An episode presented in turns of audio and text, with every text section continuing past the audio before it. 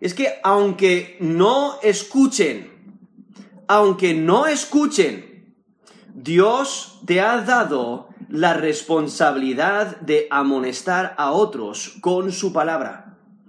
Aunque no te escuchen, Dios te ha dado la responsabilidad de amonestar a otros con su palabra. Aquí en este texto de Ezequiel, capítulo 3, vemos cómo Dios nos presenta la urgencia de nuestro mandato, del mandato que Él nos ha dado de evangelizar, la urgencia de esa encomienda a evangelizar.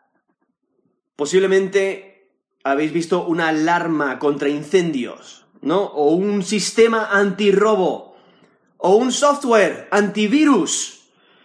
Y cada uno de esos te alertan de peligro. Cada una de esas te dice, hay un peligro inminente.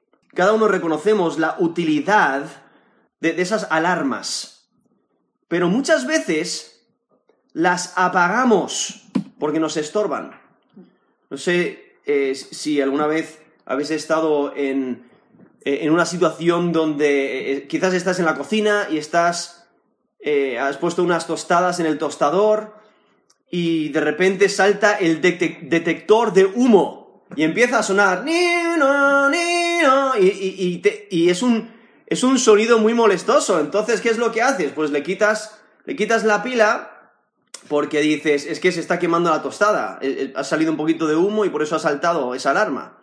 Pero si ocurre mucho, llega al punto de molestar. Entonces ya, pues, desactivas la, alarma, quitas la pila. ¿Y qué es lo que ocurre?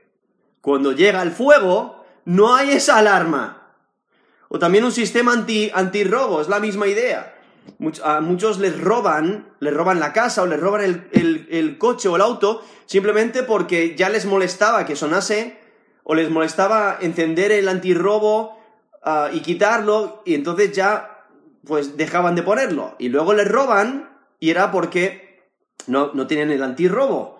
O la misma idea con un, con un software antivirus donde esa alerta está, ese antivirus está instalado en el ordenador o en la computadora con el propósito de alertarte, oye, aquí hay peligro, hay un virus o algo eh, extraño que está intentando entrar, está intentando dañar. Pero ¿qué pasa? Si lo apagamos, si, si no eh, usamos esa alerta, si, si no lo... No, no vemos el valor eh, entonces no, no, va a hacer su función. Ahora, aquí en Ezequiel capítulo 3 vemos donde, donde Dios le da una encomienda a Ezequiel como profeta de Dios, como aquel que debe de, de ser un atalaya y anunciar su mensaje o el mensaje de Dios al pueblo de Israel específicamente. Ahora, para entender un poquito del contexto histórico en el que se encuentra, las diez tribus del norte ya han estado en cautiverio eh, en, Asiria de, hace mucho tiempo, y Ezequiel eh, fue llevado al cautiverio a Babilonia en la segunda deportación, que es en el año 597 a.C., porque nos lo describe en el capítulo 1, versículo 2, dice, en el quinto año de la deportación del rey Joaquín, a los cinco días del mes vino palabra de Jehová al sacerdote Ezequiel, hijo de Buzi, en la tierra de los caldeos. Eh, junto al río Quebar, vino allí sobre él la mano de Jehová. Eso es Ezequiel 1, del versículo 2 al versículo 3. Y entonces él ha sido llevado cautivo a Babilonia en esa segunda deportación y su ministerio eh, hasta ese punto era de, sacerdote.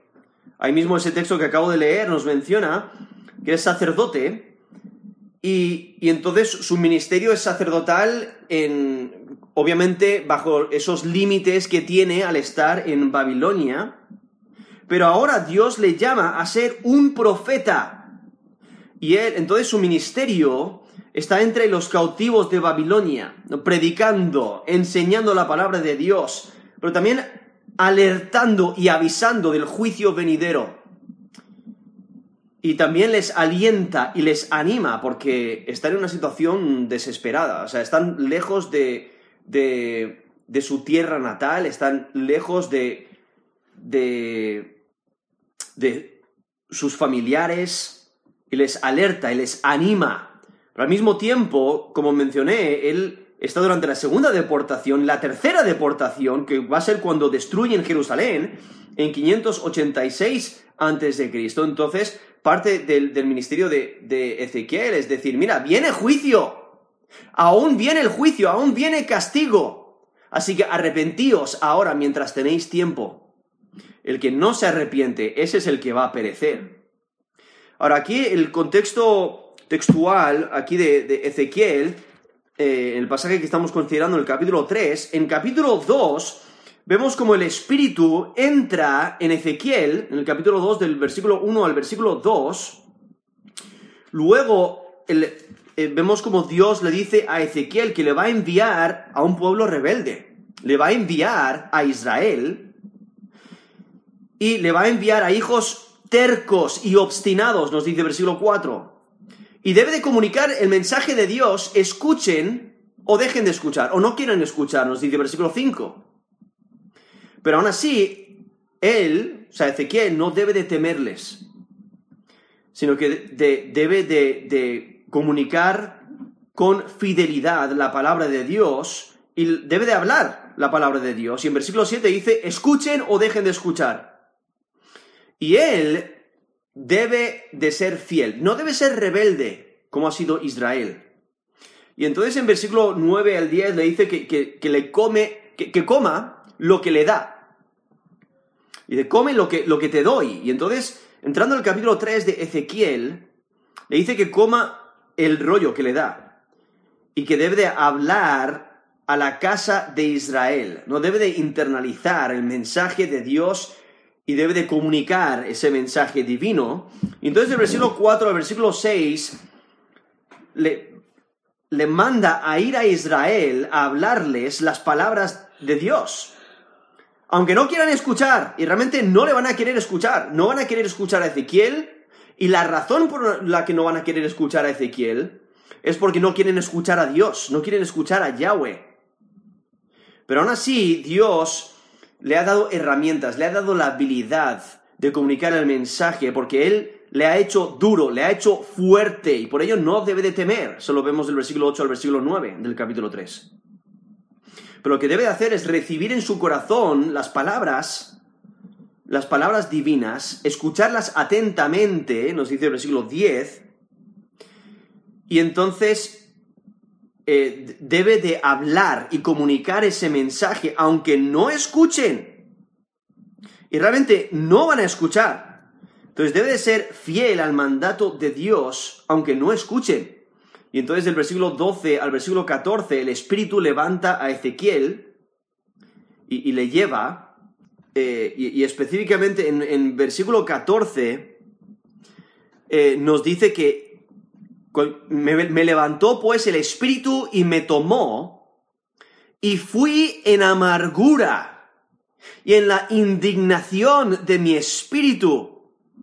Pero la mano de Jehová era fuerte sobre mí Ahora, muchos ven eh, este texto como que, como que fue eh, una reacción positiva, como que realmente le afectó positivamente este llamado, pero cuando consideramos los siguientes versículos, nos dice el versículo 15, y vine a los cautivos de Tel Aviv, que moraban junto al río Quebar, y me senté donde ellos estaban sentados, y allí permanecí siete días atónito entre ellos.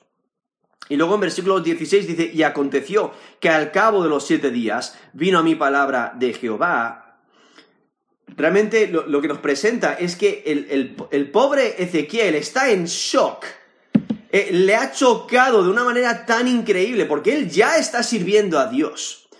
Y en su fidelidad, pues Dios le escoge para ser un profeta divino, o sea, para, para comunicar su mensaje. Pero este ministerio no va a ser fácil. Él va a comunicar la palabra de Dios y su audiencia no le va a recibir, no le va a recibir ni a él ni a su mensaje, porque no quieren recibir a, los mensajeros de Dios, no quieren recibir la palabra de Dios.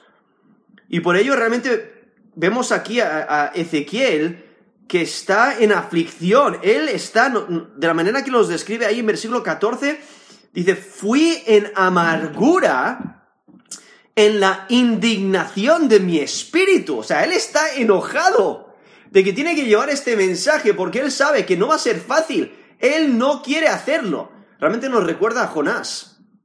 Jonás recibe eh, una encomienda de ir a llevar mensaje divino a Nínive y Jonás dice, no, no, no, no, no, y, sale corriendo hacia Tarsis, el, punto más lejano que, puede pensar en el momento. Pero aquí vemos que pasan siete días y, esos siete días está en silencio, él está atónito, está en un choque que, que no sabe qué hacer, o sea, está sorprendido al máximo de que Dios le haya escogido a él y de que él tiene que comunicar el, mensaje divino. Y entonces estos días de silencio, donde simplemente él está sentado, versículo 15 dice, allí permanecí siete días atónito entre ellos. Él no está comunicando el mensaje de Dios, él simplemente está sentado y está atónito, está en silencio y, y está completamente sorprendido de que Dios le ha escogido como profeta divino. Y es que Yahweh le ha enumerado las dificultades de su cargo. Pero Dios también le ha capacitado para su ministerio.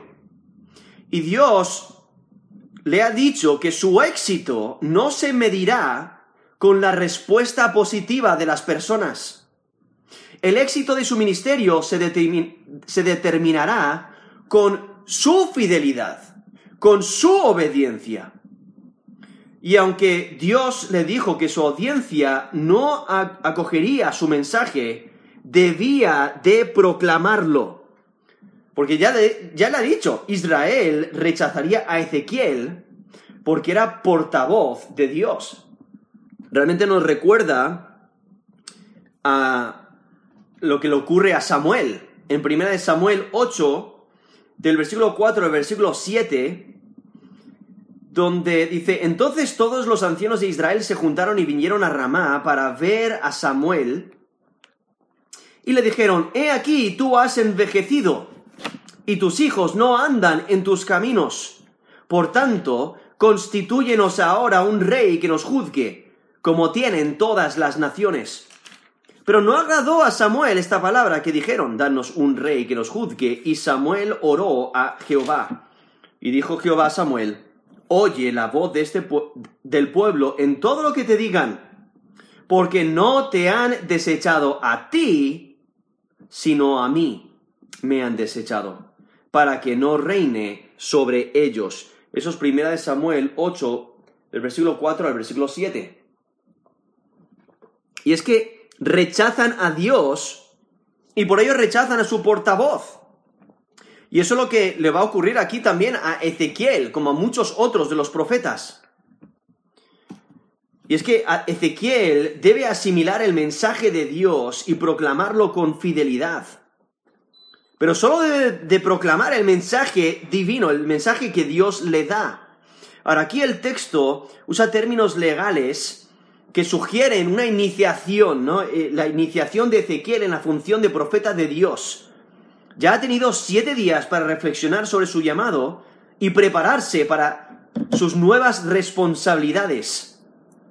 Y es que ahora llega la palabra de Dios, la, palabra de Yahweh una vez más, y tiene una función de impactar, la función de impactar a Ezequiel para que se dé cuenta de su gran responsabilidad de comunicar con fidelidad la palabra de Dios. Porque Yahweh compara la función de, un profeta a la de un atalaya. Y es que aunque no escuchen, Dios te ha dado la responsabilidad de amonestar a otros con su palabra. Ahora vamos a leer aquí el texto empezando en versículo 17, eh, perdón, eh, empezando en versículo 16. Dice, Y aconteció que al cabo de los siete días vino a mí palabra de Jehová diciendo, Hijo de hombre, yo te he puesto por atalaya a la casa de Israel. Oirás pues tu palabra, perdón, oirás tú, oirás pues tú la palabra de mi boca y los amonestarás de mi parte. Cuando yo dijere al impío, de cierto morirás, y tú no le amonestares, ni le hablares, para que el impío sea apercibido de su mal camino a fin de que viva, el impío morirá por su maldad, pero su sangre demandaré de tu mano. Pero si tú amonestares al impío y él no se convirtiere de su impiedad y de su mal camino, él morirá por su maldad, pero tú habrás librado tu alma. Si el justo se apartare de su justicia e hiciere maldad, y pusiere su tropiezo delante de él, él morirá, porque tú no le amonestaste. En su pecado morirá, y sus justicias que había hecho no vendrán en memoria. Pero su sangre demandaré de tu mano. Pero si al justo amonestares para que no peque, y no pecare, de cierto vivirá, porque fue amonestado, y tú habrás librado tu alma. He leído Ezequiel 3, del 16 hasta el, hasta el versículo 21. Y entonces aquí en, en versículo 16 dice, y aconteció que al cabo de los siete días vino a mí palabra de Jehová. Aquí vemos como Ezequiel ha tenido una semana para recuperarse del impacto de su llamado a ser un profeta de Yahweh. Y para él realmente ha sido un tiempo de recuperación. Ha tenido una recuperación de este choque impactante y, le ha tomado ese tiempo para someterse a su llamado profético. Y es que Ezequiel escucha eh, una vez más la palabra de Dios y le habla para impresionarle con la urgencia de su llamado. Lo cual es, es similar al texto que encontramos en Jeremías. En Jeremías 6, desde el versículo 16 hasta el versículo 21, Jeremías 6, versículo 16, dice, así dijo Jehová, Paraos en los caminos y mirad, y preguntad por las sendas antiguas cuál sea el buen camino, y andad por él. Hallaréis descanso para vuestra alma. Mas dijeron, no andaremos. Puse también sobre vosotros atalayas que dijesen, escuchad el sonido de la trompeta. Y dijeron ellos, no escucharemos. Por tanto, oíd, naciones, y entended, oh congregación, lo que sucederá Oye tierra, he aquí yo traigo mal sobre este pueblo, el fruto de sus pensamientos, porque no escucharon mis palabras y aborrecieron mi ley, para que a mí, ¿para qué a mí este incienso de Sabá y la buena caña olorosa de la, tierra, de la tierra lejana?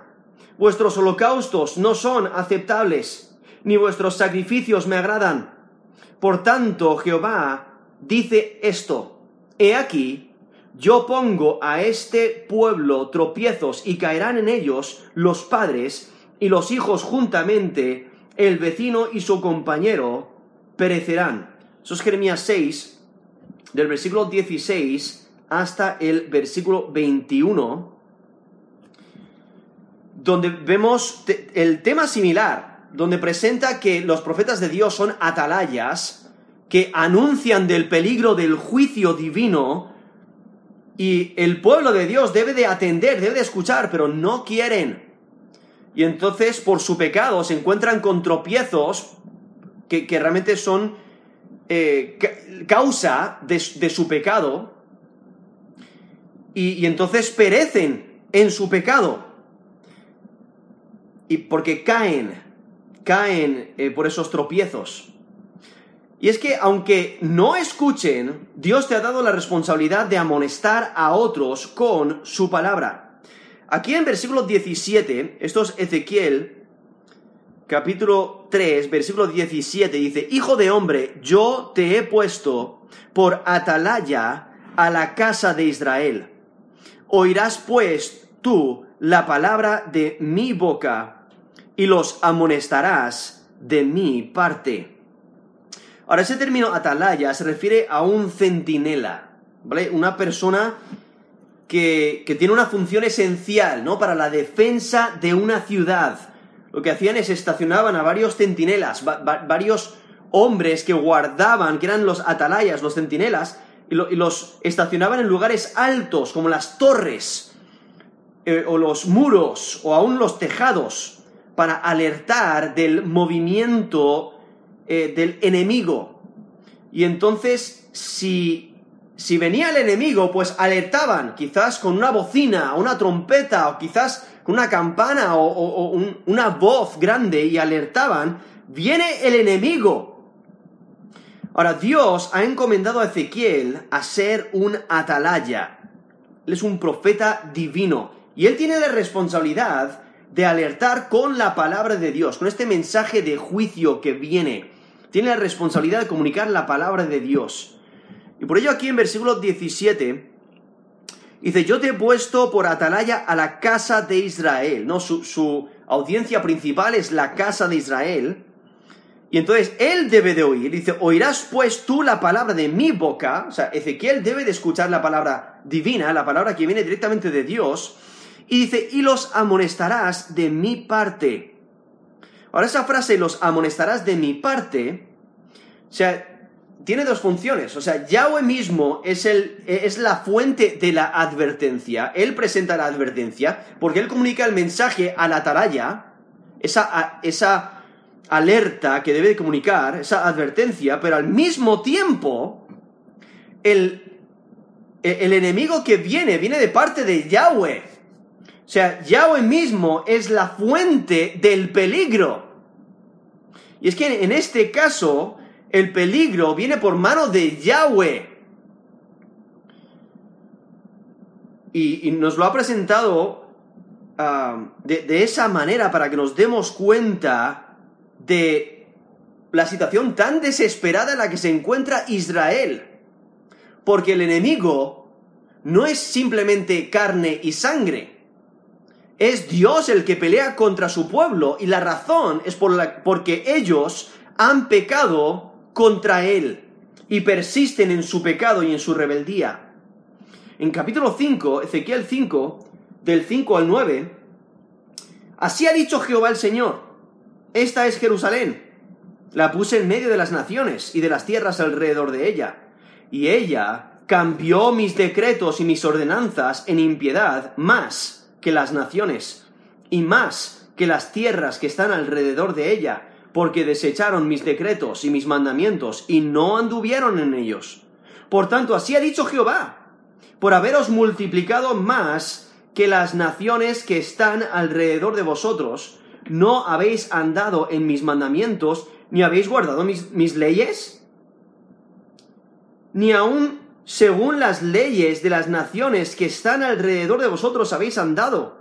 Así pues ha dicho Jehová el Señor, He aquí yo estoy contra ti, sí, yo, y haré juicios en medio de ti ante los ojos de las naciones, y haré en ti lo que nunca hice, ni jamás haré cosa semejante a causa de todas tus abominaciones.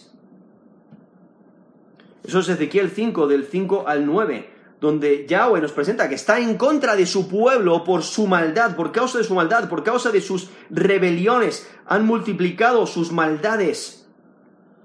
Y por ello Yahweh viene para juzgar, para sentenciar a muerte a, los pecadores. El que rehúsa arrepentirse, ese es el que va a perecer. Va a perecer por causa de su pecado. Pero lo maravilloso es que aunque Dios es el enemigo en este caso, también es el que levanta una atalaya para comunicar el mensaje de advertencia, para que los pecadores se arrepientan. Y, vemos la gracia de Dios, su amor, su misericordia, para que el pecador se arrepienta antes de que sea demasiado tarde. Como en 2 de Pedro, capítulo 3, versículo 9. 2 de Pedro 3, 9. El Señor no retarda su promesa, según algunos la tienen por tardanza, sino que es paciente para con nosotros, no queriendo que ninguno perezca, sino que todos procedan al arrepentimiento. Eso es 2 de Pedro 3, versículo 9, donde vemos la paciencia de Dios, esperando, teniendo mucha paciencia y deseando que todos se arrepientan. Pero llegará el día de juicio. Pero por ello está alertando y, él escoge a una atalaya para que alerte del peligro. Viene, viene el juicio. Y por ello presenta aquí a Ezequiel como una atalaya. Es un profeta divino y tiene la responsabilidad de comunicar su mensaje.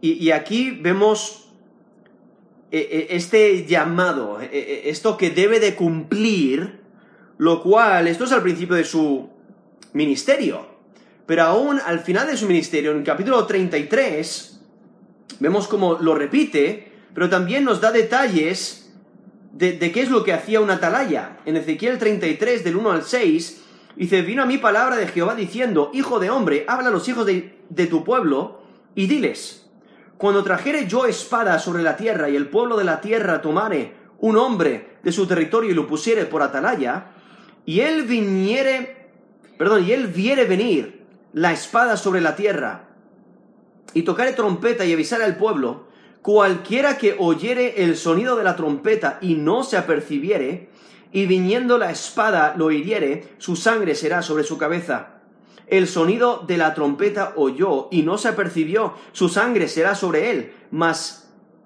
el que se apercibiere librará su, su vida. Pero si la atalaya viere venir la espada y no tocare la trompeta, el pueblo no, no se apercibiere, y viniendo la espada hiriere de él a alguno, este fue tomado por causa de su pecado, pero demandaré su sangre de mano del atalaya. Eso es Ezequiel 33, del 1 al 6, y continúa usando otra vez eh, términos similares a este llamado que, estamos considerando aquí en Ezequiel capítulo 3, desde el versículo 16 eh, hasta el versículo 21. Es extremadamente importante la función de un atalaya, porque un aviso a tiempo podía salvar vidas.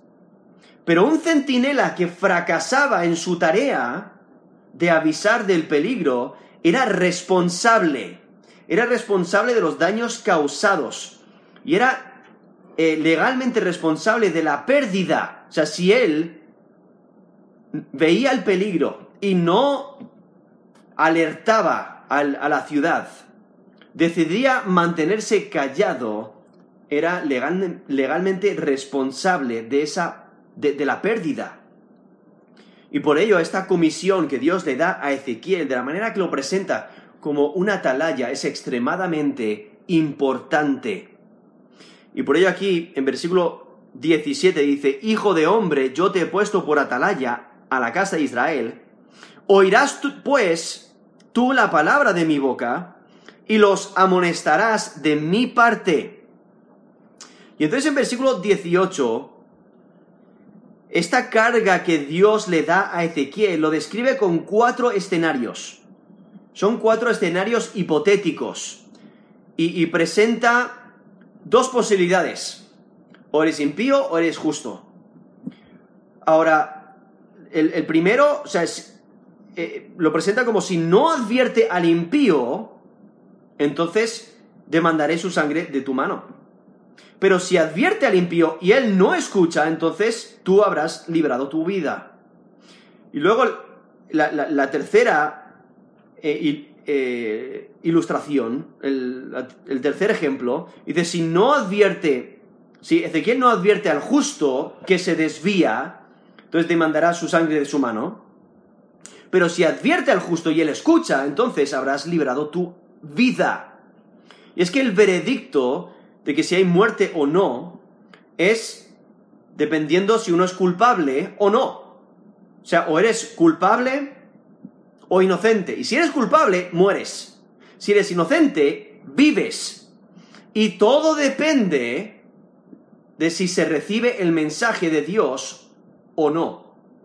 Ahora, el texto realmente está haciendo hincapié en la responsabilidad de la, atalaya más que en la respuesta del oyente. Está, está enfatizando aquí el ministerio que tiene Ezequiel, porque realmente este, este, mensaje que estamos considerando aquí en capítulo 3 son para sus oídos. Él tiene esta responsabilidad de comunicar este mensaje con fidelidad. Ahora, el impío en Israel se refiere a alguien que pertenece a la comunidad, pero él se opone. Se opone a Dios, se opone a la ley de Dios, es un rebelde. Él viola la ley de Dios a propósito. Ahora, el justo es alguien que honra a Dios y cumple sus mandamientos con gozo. Ahora, aquí en versículo 17 nos presenta este primer ejemplo donde vemos que el profeta debe proclamar la sentencia de muerte por, causa del pecado, pero si el profeta no lo transmite, no transmite el peligro, será culpado, será, será culpable de homicidio, porque aquí en versículo 17 dice, Hijo de hombre, yo te he puesto por atalaya a la casa de Israel, oirás pues, eh, esto es el versículo 17, tú la palabra de mi boca y los amonestarás de mi parte, cuando yo dijere al impío, de cierto morirás, y tú no le amonestares ni le hablares, para que el impío sea apercibido de su mal camino a fin de que viva, el impío morirá por su falta, por su maldad, pero su sangre demandaré de tu mano. Entonces aquí presenta a un impío, alguien que rechaza la ley de Dios, que rechaza a Dios, y Dios eh, ha mandado a la atalaya para que comunique este mensaje de juicio, para que le alerte. Y, este mensaje es, de cierto morirás, no es una sentencia de muerte. ¿Por qué tiene sentencia de muerte? Porque persiste en su maldad y en su rebeldía hacia Dios. Y dice, si, y tú no le amonestares ni le hablares, o sea, aquí la atalaya no está cumpliendo su función, no está cumpliendo su encomienda, Dice, para que el impío sea, sea percibido. O sea, cuando el atalaya anuncia el mensaje, anuncia la advertencia, pues la persona va a escuchar y, tiene la opción de aceptarlo o no. Pero en este caso, el atalaya no ha anunciado el mensaje divino. Aquí, si Ezequiel no comunica esta sentencia de muerte por causa del pecado, pues esta persona no lo va a escuchar y va a morir no, se va a percibir de su mal camino para que pueda vivir. Y entonces va a morir por su maldad. O sea, es culpable. Hay que recordar, cada uno es culpable por, su pecado. Pero aquí vemos la responsabilidad que tiene el atalaya, el atalaya de comunicar este mensaje divino. Dice, pero su sangre demandaré de tu mano. Entonces, el atalaya tiene la responsabilidad. Y aún de la manera que lo describe aquí, es como que es culpable de homicidio, o sea, esa persona murió en su pecado, pero realmente se lo está demandando de la, eh, está demandando esa sangre de, la mano de la atalaya por no anunciar el mensaje divino, el mensaje de, de juicio venidero. Realmente es culpable de homicidio, como nos, nos presenta en Génesis 9, 6, el que derramare sangre de hombre por el hombre su sangre será derramada, porque a imagen de Dios es hecho el hombre. Entonces, realmente, de la manera que lo presenta aquí, es como que es culpable de homicidio. Y ese es el primer ejemplo. El segundo ejemplo lo encontramos en versículo 19.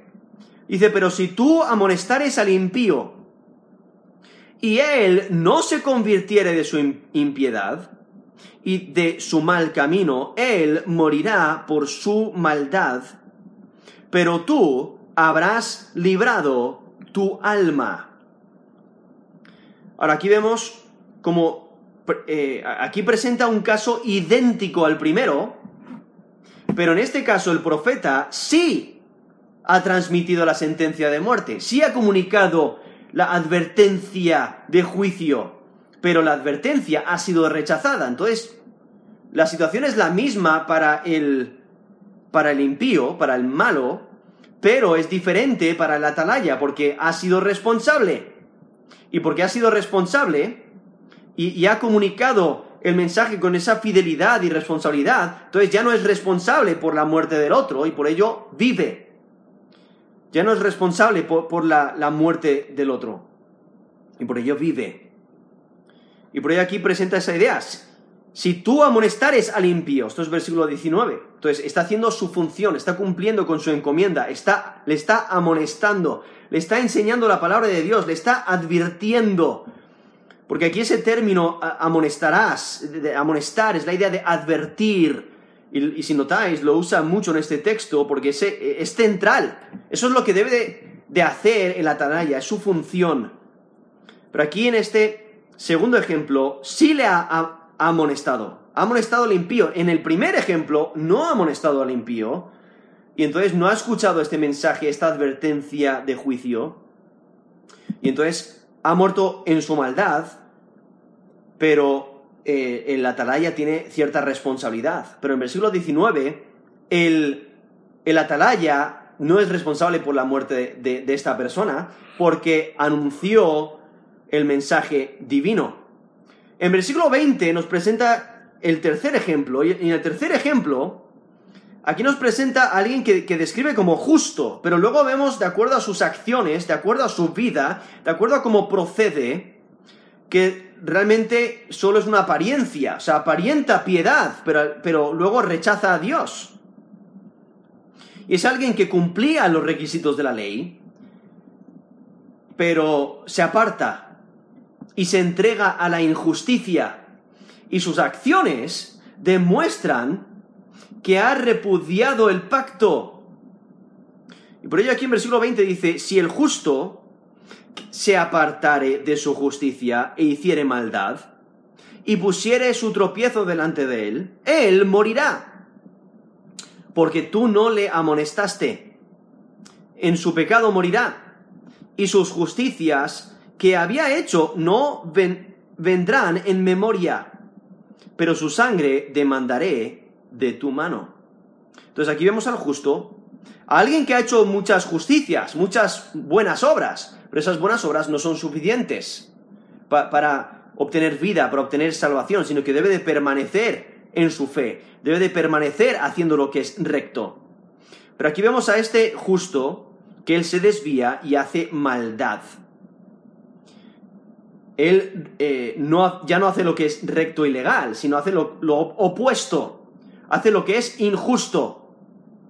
Pero el atalaya, que tenía la responsabilidad de amonestar y de advertir, no ha levantado la voz, no le ha aconsejado a, volverse de, su mal camino y a, y a arrepentirse de su maldad y clamar a Dios y buscar a Dios. No le ha aconsejado de acuerdo a la escritura.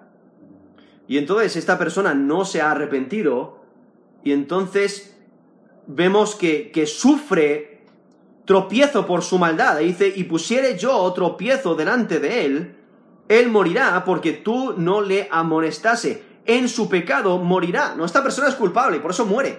Muere por causa de su pecado. Ahora aquí nos presenta que Dios causa su muerte, ¿no? Al poner un obstáculo en su camino. Pero no lo debemos de ver como una ocasión que hace que el pecado sea inevitable.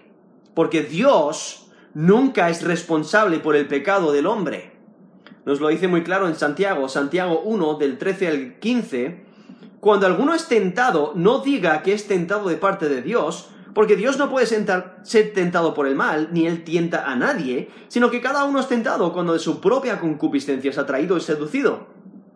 Entonces, la concupiscencia, después que ha concebido, da a luz el pecado, y el pecado, siendo consumado, da a luz la muerte. Esto es Santiago 1, el versículo 13 al 15, donde nos dice de una manera muy clara que Dios no es responsable por el pecado del hombre. Pero Dios sí castiga el pecado. Y muchas veces Dios usa las consecuencias del pecado para castigar. Y eso es lo que vemos aquí, en versículo 20, donde vemos que Dios pone tropiezo delante de él y morirá. Hay que recordar, Dios desea que las personas se arrepientan y que eviten el tropiezo de su pecado, eh, que eviten el tropiezo que, su pecado les ha puesto. Pero al persistir en su maldad, porque no han recibido esa amonestación, esas palabras de, juicio, eh, no han recibido ese mensaje divino, porque la atalaya no lo ha comunicado, entonces persisten en su maldad, perseveran en su iniquidad, y por, por no perseverar en la justicia, lo que demuestran es su falta de fe. Por ello, no salvan su vida. Por ello, perecen en sus pecados. Y es que la atalaya al no cumplir su responsabilidad, aquí nos presenta una vez más que es responsable, es, es culpable. Dice, pero su sangre demandaré de tu mano.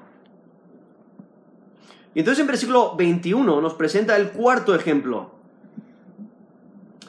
Y este caso es idéntico al anterior, pero en este caso el atalaya sí cumple su función, sí pronuncia juicio, sí comunica la palabra de Dios y esta persona escucha, escucha el mensaje y se arrepiente de su maldad, demuestra su fe y vive una vida de arrepentimiento que demuestra su fe. Escucha y obedece la palabra de Dios que demuestra su fe. Y permanece en la justicia que demuestra su fe. Nos dice aquí versículo 21. Pero si al justo amonestares, para que no peque, y no pecare, de cierto vivirá, porque fue amonestado.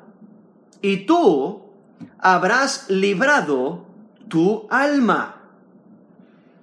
Y aquí, como mencioné antes, eh, está, eh, está enfocándose y enfatizando más la función del atalaya que lo que hacen las personas. ¿no? Si, si atienden o no, aunque cada uno tiene su responsabilidad. Pero aquí presentando la importancia de que el atalaya tiene que comunicar el mensaje, escuchen o no. Porque nadie juzga a un atalaya si las personas no atienden a su mensaje.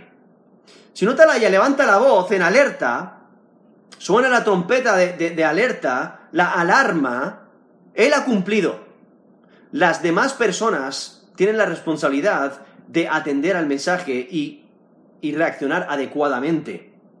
Mientras que el centinela advierta del juicio comunicando la palabra de Dios, ya es no, es responsable eh, por lo que hagan los demás. O sea, realmente ellos tienen la, la, responsabilidad de actuar de acuerdo al mensaje que han escuchado.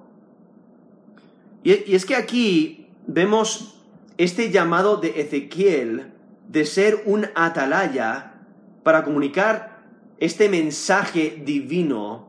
Y tenemos que recordar que como creyentes nosotros tenemos un mensaje divino que Dios nos ha encomendado y es el Evangelio, las buenas nuevas de Jesucristo. Y tenemos el mandato de evangelizar, tenemos la responsabilidad de evangelizar y, amonestar a otros con la palabra de Dios y por ello aquí eh, vemos esta urgencia que tenemos de la encomienda a, evangelizar. Tenemos la responsabilidad de comunicar el mensaje divino.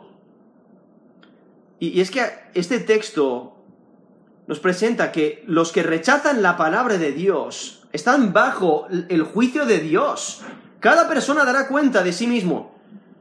Y la, la paga del pecado es muerte. Si persistes en tu pecado y en tu maldad, vas a morir. Y por ello es necesario perseverar en la fe. No solamente aparentarlo durante un tiempo, no, hay que perseverar en la fe. Y el que persevera en la fe, ese es el que es salvo, el que obedece al Evangelio, ese es el que es salvo. Pero también vemos cómo la voz del atalaya muestra la gracia de Dios, porque comunica un mensaje que alerta de que viene el juicio, así que arrepiéntete ahora mientras haya tiempo. Porque Dios quiere que el pecador se arrepienta. Es que el creyente tiene una gran responsabilidad de, comunicar el Evangelio.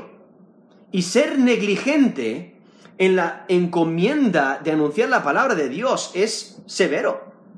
eh, eh, es, eh, trae peligro. El, el mensajero de Dios debe de mantenerse fiel. Es que Dios llama a la fidelidad. Él no llama a un cierto grado de éxito. Él no te pone una cuota de cuántos se van a arrepentir. Él simplemente desea tu fidelidad. Es que la responsabilidad del creyente es anunciar el Evangelio. El triunfo o el éxito se mide con fidelidad. Y por ello, aunque no escuchen, Dios te ha dado la responsabilidad de, amonestar a otros con su palabra. Por ello, no te avergüences del Evangelio. Reconoce la seriedad del pecado. Reconoce la seriedad del peligro. Y no pongas excusas. Como una atalaya. Él cuando ve el peligro tiene la responsabilidad de anunciar la alerta, de anunciar ese mensaje que le ha sido encomendado y no piensa, ah, es que están durmiendo, voy a esperar hasta que se despierten. No. Entonces, no, no pongas excusas. Ah, es que les voy a molestar, o se van a enojar, o no quiero herirles los sentimientos. No quiero que me rechacen. No quiero que me miren mal. Es que no quiero que se rían de mí. No quiero hacer el ridículo. O no quiero que me vean como un radical religioso. O, bueno, mejor otro día. O, es que no sé si debería de, hablar del Evangelio ahora. Quizás no es el tiempo. O es muy difícil. Es, es, es que tengo que estar alerta buscando oportunidades para evangelizar y es que es muy difícil. Tengo que estar preparado y tengo que, que memorizarme versículos de la escritura y, y, y, estar alerta para tomar esas oportunidades para dar el Evangelio. Es difícil, no, no pongas excusas, sino sé fiel, comunicando el Evangelio, porque tenemos un mandato a evangelizar y somos atalayas y debemos de advertir a todos del peligro del juicio que viene. Y si no están preparados para ese juicio, van a perecer. Pero, en cierto modo, nosotros tenemos la responsabilidad, porque Dios nos ha encomendado este mandato, nos, ha encomendado esta responsabilidad de amonestar a otros con su palabra. Por ello, aunque no te escuchen, como le ocurrió aquí a, Ezequiel, que Dios se lo dijo, no te van a escuchar, pero tú persiste. Tú persiste comunicando el mensaje divino y amonestándoles con, con la palabra de Dios. Eso es lo que debemos hacer nosotros. Aunque no escuchen, Dios te ha dado la responsabilidad de amonestar a otros con su palabra. ¿Qué vas a hacer? ¿Vas a ser fiel?